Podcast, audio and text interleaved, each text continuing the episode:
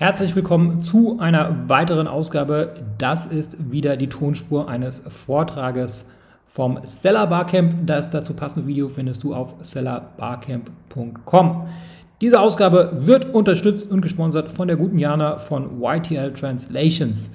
Was YTL Translations von anderen Übersetzungsagenturen unterscheidet, ist die Tatsache, dass sie mit 43 muttersprachlichen Übersetzern zusammenarbeitet, die sich auch mit Amazon sehr gut auskennen und auch eine Keyword-Recherche ähm, mit Helium 10 vornehmen.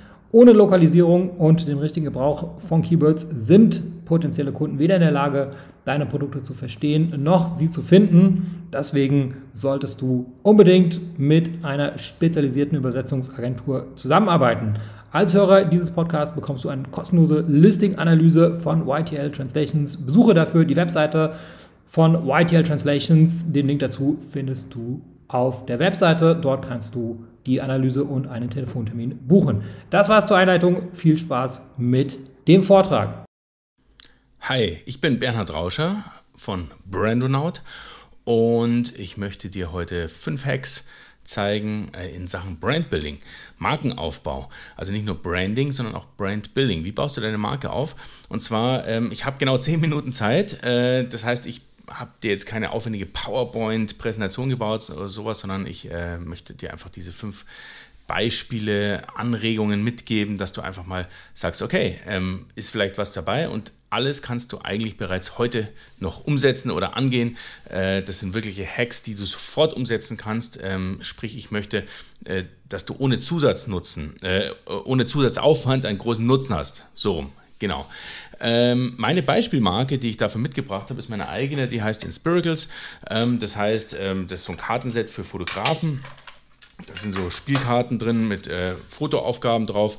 Und äh, ein ganz cooles Produkt, was ich selber geschrieben habe und äh, was bereits in die fünfte Auflage geht bei Amazon, ähm, auch sehr stark ist. Und genau, äh, das ist jetzt mein Beispiel ähm, Produkt sozusagen, äh, mit dem ich dir so ein paar Sachen erzähle. Äh, es gibt, wie gesagt, 5 plus 1 Hacks, also einen kleinen Zusatz-Bonus-Hack habe ich hinten noch angehängt, äh, wenn du möchtest. Steigen wir direkt ein. Ähm, um was geht's? Wir wollen Brandbuilding machen, das heißt, wir wollen die Marke aufbauen und das heißt, wir wollen ins Relevant Set des Kunden kommen. Relevant Set heißt tief verankert da hinten drin im Gehirn, äh, ohne nachzudenken. Wenn du äh, fünf Biersorten, fünf Kaltgetränke, fünf Duschgels oder sonst was aufzählst, dann kommen genau die Marken raus, mit denen du sehr, sehr oft zu tun hattest. Und dieses zu tun haben nennt man Touchpoints. Das heißt, äh, es geht bei diesen Hacks ausschließlich darum, deine vorhandenen Touchpoints entsprechend auszubauen, dass du deine Marke hier in den Vordergrund stellst und nochmal ähm, pushst. Und das heißt, ohne dass du jetzt zusätzlich nochmal Werbung schaltest oder so, das ist natürlich eine ganz andere Liga und äh, kann man auch viel machen, aber jetzt geht es um die Sachen, die du eh schon hast. Hack Nummer eins. Ähm, du hast Bilder für deine Produkte, natürlich, auf Amazon, auf Ebay, egal wo du verkaufst. Es geht jetzt nicht nur um Amazon, sondern es geht ums Verkaufen im Internet generell. Du hast Bilder. Jetzt schau dir diese Bilder mal an. Äh, auf wie vielen Bildern ist dein eigenes Logo zu sehen? Wahrscheinlich sind es relativ wenige. Und jetzt nutzt doch einfach mal die Chance, dass du sagst, okay, auf jedes Bild kommt Minimum einmal das eigene Logo von der eigenen Marke. Ja, das ist ein ganz simpler Hack, den kannst du sofort umsetzen. Gut, wenn du jetzt äh, Photoshop kannst, natürlich auch selber oder du kannst es delegieren, wie auch immer. Was sich da natürlich eignet, ist, dass du wirklich äh, ein Template baust oder bauen lässt. Dass du sagst, das schaut immer gleich aus. Meine Bilder, die sind immer, gibt es drei Arten ein, ein Imagebild, ein, ein Produktbild oder was auch immer und da ist immer irgendwo das Logo oder nochmal mit, einer, mit einem grafischen Element oder solche Sachen. Das heißt, so kannst du auch Stockmaterial super aufwerten. Äh, ohne dass das Produkt überhaupt zu sehen ist, äh, kannst du da natürlich äh, das Stockmaterial zu deinem eigenen umformen, indem du natürlich dein Branding da drauf bringst mit Logo. Übrigens, was ich hier noch sagen wollte, ich mache auch nicht alles richtig. Ja? Also wenn du jetzt schon unterwegs bist auf meinen Amazon-Listings, nein, das ist nicht alles richtig. Also ich habe da auch immer noch viele Hausaufgaben, also da nicht zu vergessen. Der zweite Hack, äh, die Signatur in deiner Kommunikation. Schau dir mal an, wie du ähm, kommunizierst. Und zwar, wenn du zum Beispiel auf Amazon unterwegs bist, die äh, Anfragen, die du bekommst, die Support Mails über das Amazon-System oder über das eBay-System oder auch sonstige E-Mails. Was steht denn da unten drunter? Steht da einfach nur dein Name? Viele Grüße, dein Name. Äh, da ist der kleine Hack, dass es quasi keine Signatur mehr geben darf in der kompletten Unternehmenskommunikation ohne die Marke dabei. Das würde in dem Fall heißen, äh, viele Grüße, dein Bernhard Rauscher in Klammer Team Inspiracles oder Gründer Inspiracles oder was auch immer, Autor oder Ideengeber oder denkt dir was aus. Egal, Hauptsache Inspiracles, der Na Markenname ist dabei.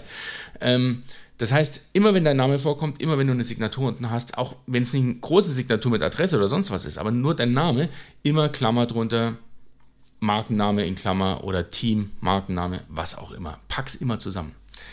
Äh, das dritte, deine E-Mail-Kommunikation.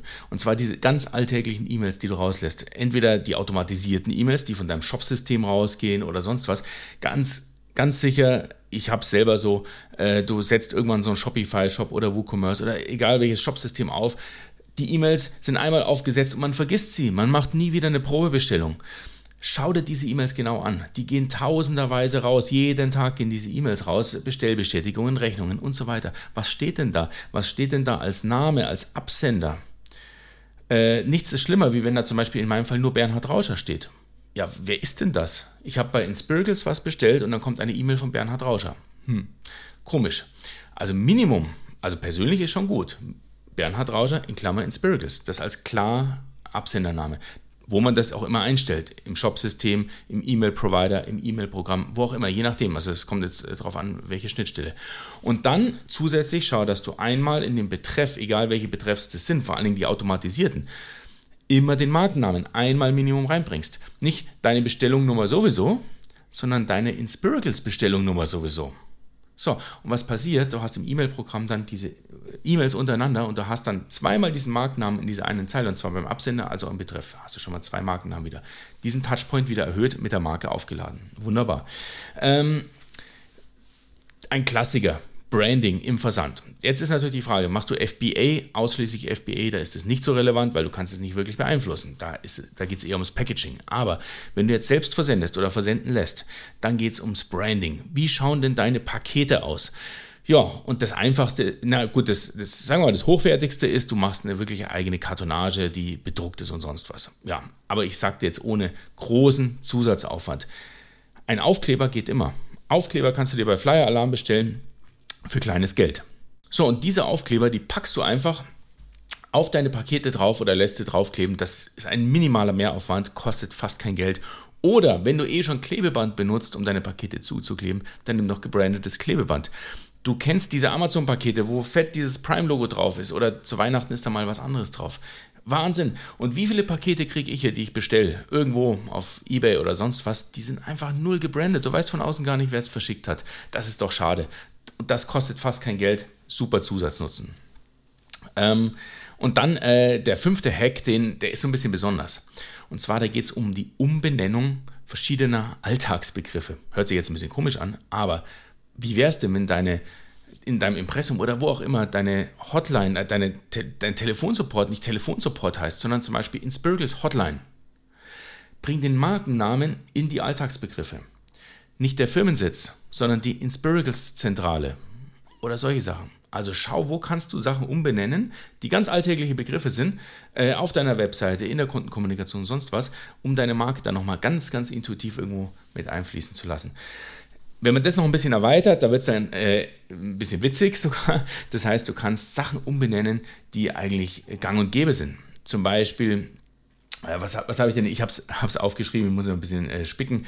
Äh, der Blog, der heißt Inspirationsblog bei Inspirgles. Naja, Inspirgles Inspiration, das hängt nah zusammen. Denk einfach mal nach, was hängt mit deiner Marke zusammen? Was kannst du da umbenennen, wenn du einen Blog hast zum Beispiel? Oder äh, ein anderes Beispiel von The Frank Juice, die haben so eine Saftkur. The Frank Juice, da heißt der Blog The Frank Blog. Wunderbar. Ähm, bei Coca-Cola heißt der Shop Shop Coke. Also nicht nur einfach der Shop, sondern Shop Coke. Äh, die Aufgabenkarten hier, die heißen nicht Aufgabenkarten, sondern Inspirationskarten. Ähm, in den Warenkorb, da gibt es ja alle möglichen Sachen. Das ist so lustig. Also schau mal durch die Shops, wenn du immer was bestellst, wie heißt der Button in den Warenkorb? Natürlich zu 80, 90 Prozent heißt er in den Warenkorb, aber manchmal heißt er auch, zum Beispiel bei Eis.de heißt er ab in die Kiste. Oder bei D-Max Shop will ich haben. Alles der in den Warenkorb-Button. Also den kannst du benennen, wie du willst. Der ist ja nicht rechtlich. Die anderen Buttons da vorsichtig, da geht es um, um rechtliche Sachen, aber hier, den kannst du benennen, wie du willst. Ist eine witzige Sache. Ich hatte, äh, früher gab es mal so eine Webseite, die gibt es nicht mehr, so eine Light Painter Community und da hieß der Login-Button Licht an.